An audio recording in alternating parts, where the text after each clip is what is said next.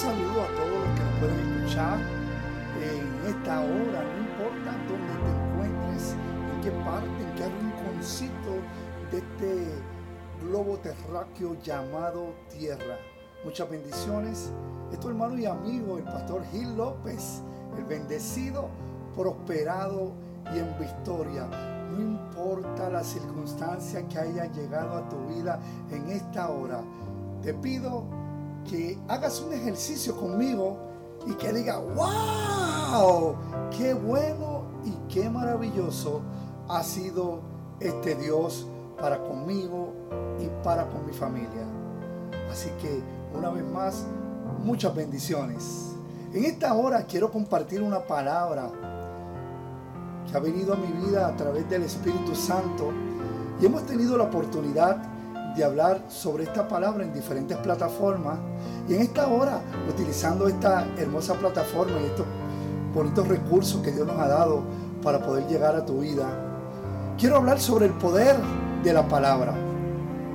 El poder de la palabra, muchos hombres la han utilizado para controlar la mente de masas.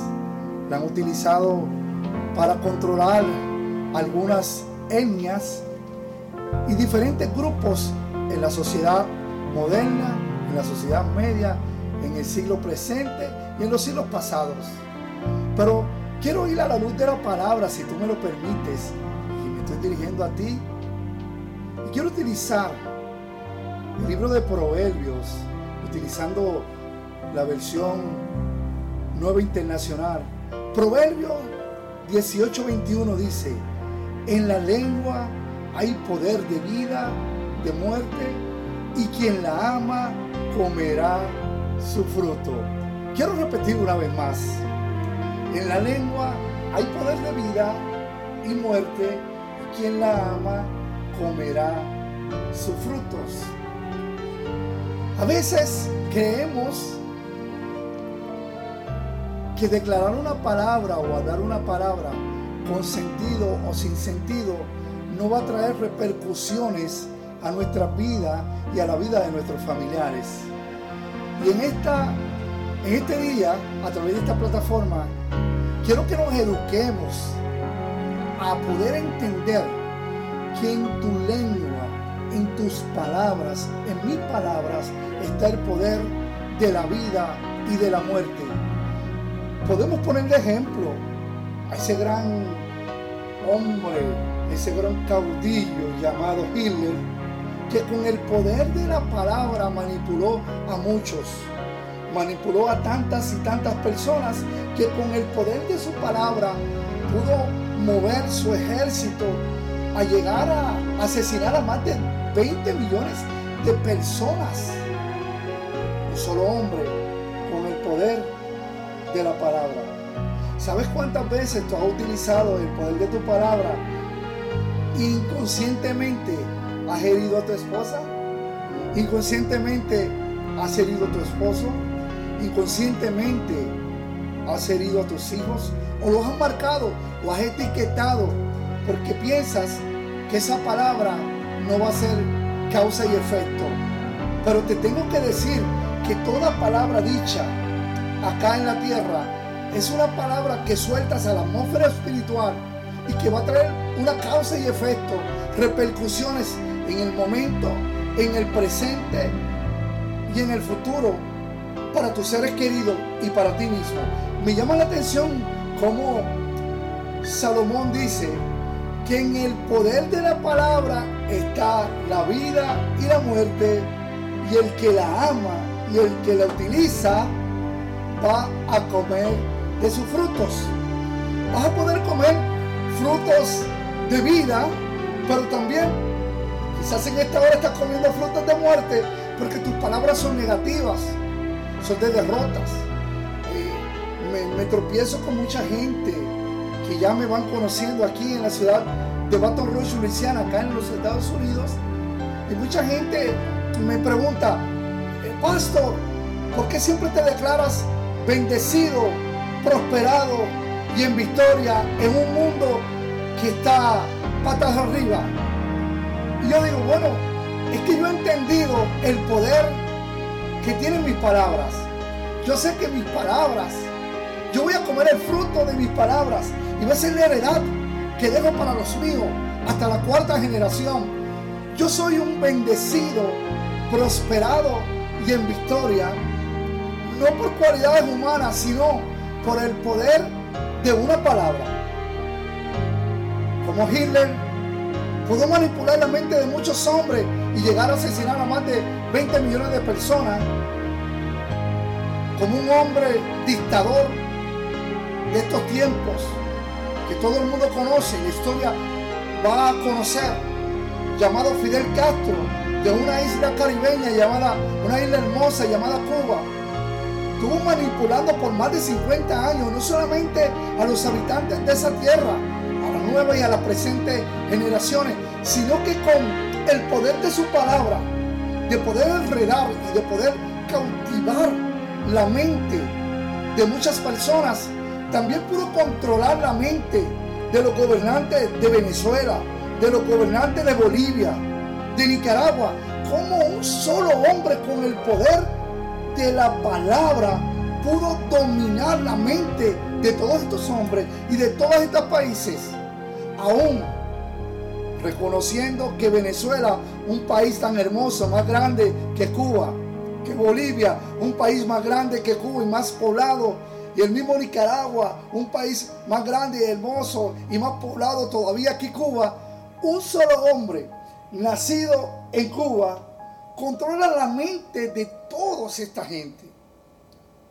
¿Te fijas? El poder de la palabra. Repito una vez más, en tus labios está la vida y la muerte. Pero te tengo noticia. También ha visto hombres como Gabriel García Márquez, el colombiano, utilizando en sus discursos más de 10.000 palabras. Está viendo, eh, premio Nobel de la Paz. ¿Por qué? Porque sus palabras infundaban amor, esperanza, pero a la misma vez con mucho respeto a los seguidores de García, de García Márquez. También estaba afinado mucho, mucho a la izquierda siendo él uno de los mejores amigos de Fidel Castro. Pero esta tierra ha dado hombres que también han tenido el poder de la palabra, como este hombre que estamos citando, la palabra que dejó plasmada en un libro llamado Biblia. Salomón, el hombre más rico y más prominente después de Jesús, dice, en, la lengua tienes el poder de la vida y de la muerte. Y el que la ama comerá sus frutos. La pregunta en esta hora, ¿qué frutos estás comiendo? ¿Frutos de vida? ¿Frutos de muerte? Te invito a salir de la muerte tus palabras tienen el poder para sacarte, para resucitarte, para resucitar tu negocio, para resucitar tu matrimonio, para resucitar a tus hijos. Inconscientemente los, los has acribillado. Inconscientemente has matado tu matrimonio. Inconscientemente has matado tu ministerio. Inconscientemente has matado tu negocio. Inconscientemente has matado a tus hijos. Pero con tu palabra puedes darle vida. He nombrado un sinnúmero de hombres que han pisado la tierra con palabras poderosas, incluyendo a Salomón. Pero una de las palabras que más me gusta que Salomón cita es que todo tiene su tiempo. Tiempo de nacer, tiempo de morir, tiempo de llorar, tiempo de reír, porque todo tiene su tiempo. Me gusta otra frase muy buena de Salomón, que él dice, haz todo lo que venga en mano según tu fuerza, porque al lugar donde vas a ir, al Señor, no hay ciencia, no hay trabajo. Pero eso decía Salomón, porque Salomón no tenía la revelación del Espíritu, Pero vino uno más grande que Salomón, llamado Jesús de Nazaret, que dice, todo lo puedo en Cristo porque Él me fortalece. Tú que te sientes que no tienes fuerzas, que todo está arruinado, hay uno que tiene esperanza para ti. Que está diciendo, ven a mí, todo lo que estén trabajados y cargados, yo lo voy a hacer descansar. Esto no es cualquier palabra, esta es una palabra de vida. Él está diciendo, toma todos tus problemas, deposítalos sobre mis hombros para que tú descanses, para que tengas vida, para que puedas caminar tranquilo y disfrutar de esta hermosa vida. Jesús de Nazaret os quiere sembrar una palabra sobre ti de vida, de vida y de vida en abundancia. Quizás los políticos de este tiempo, quizás algún familiar, quizás los religiosos te han marcado con palabra de muerte. Pero te tengo que decir que la palabra de Jesús es vida. Cuando yo recibí esta palabra de Jesús que dice que yo no soy cola, que soy cabeza, yo dije, wow, ¿cómo yo voy a estar experimentando muerte si en mí hay vida y vida en abundancia? No importa donde quiera que tú estés, te tengo que decir en esta hora, en Jesús hay vida, hay vida en abundancia, hay esperanza en Jesús. Simplemente declárate, declara para tu familia vida, no declares nunca más perdición. Eh, escuché un gran, un gran hombre, eh, un coach en estos días, no voy a mencionar su, su nombre, pero él es un gran orador. Y dice que había un hombre que siempre hablaba de sus derrotas. Que de igual manera, él andaba en derrota. Y él no entendía, el mismo hombre se rompía la cabeza de por qué él con tantos estudios y con tantos diplomas académicos siempre andaba en derrota. Y este hombre coach le dijo, es que tus palabras son derrota. Y él le dijo, no, no digas eso. Es que yo soy un infeliz, pero algún día voy a ser feliz. Yo soy, yo soy un desmejorado. Yo soy un despreciado por la comunidad, pero algún día me van a aceptar. ¿Me estás entendiendo? El hombre lo que declaraba era maldición para él sí mismo. Esa maldición que declaraba para él era lo que le seguía. Pero en esta hora yo te invito a que declares vida para ti. Cuando el Señor te creó a ti, depositó una semilla de vida sobre tu vida. Que hoy, no importa dónde estés, en Puerto Rico, Nicaragua, Colombia, Venezuela, Perú, Chile, donde quiera que estés, en México, Honduras, donde quiera que me estés escuchando, en las Naciones Unidas, donde quiera que estés en Europa, en España, declara sobre tus hijos, sobre tu matrimonio, vida. La palabra de tuya produce vida. Dijo un gran pensador que la palabra de los hombres son como armas, armas de doble potencia. Pero eso fue un pensador. Jesús dijo que su palabra es como espada de dos filos, que penetra hasta partir el alma, diciendo los pensamientos y las intenciones del corazón. Y la palabra de Él está en ti, porque tú y yo somos la semejanza de Él. Cuando en el cielo hubo esa reunión para crear al ser humano, se dijo, hagamos a un hombre a nuestra imagen y semejanza.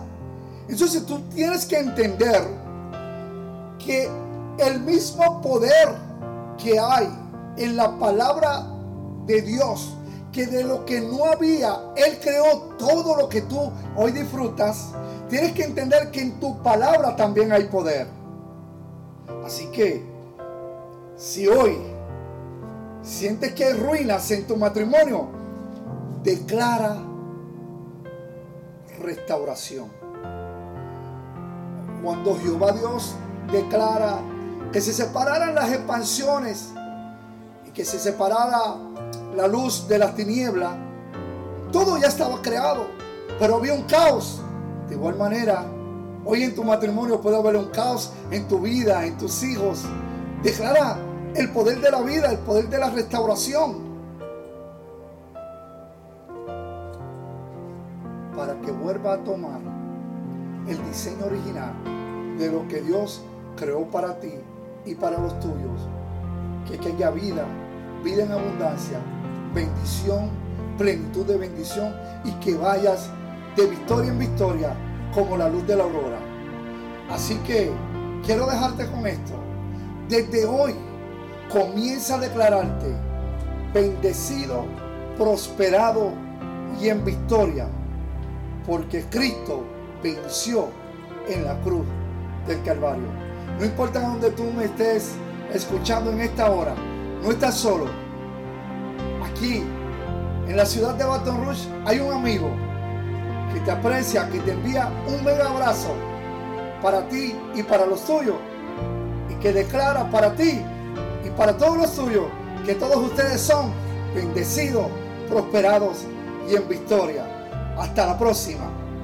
Bendiciones.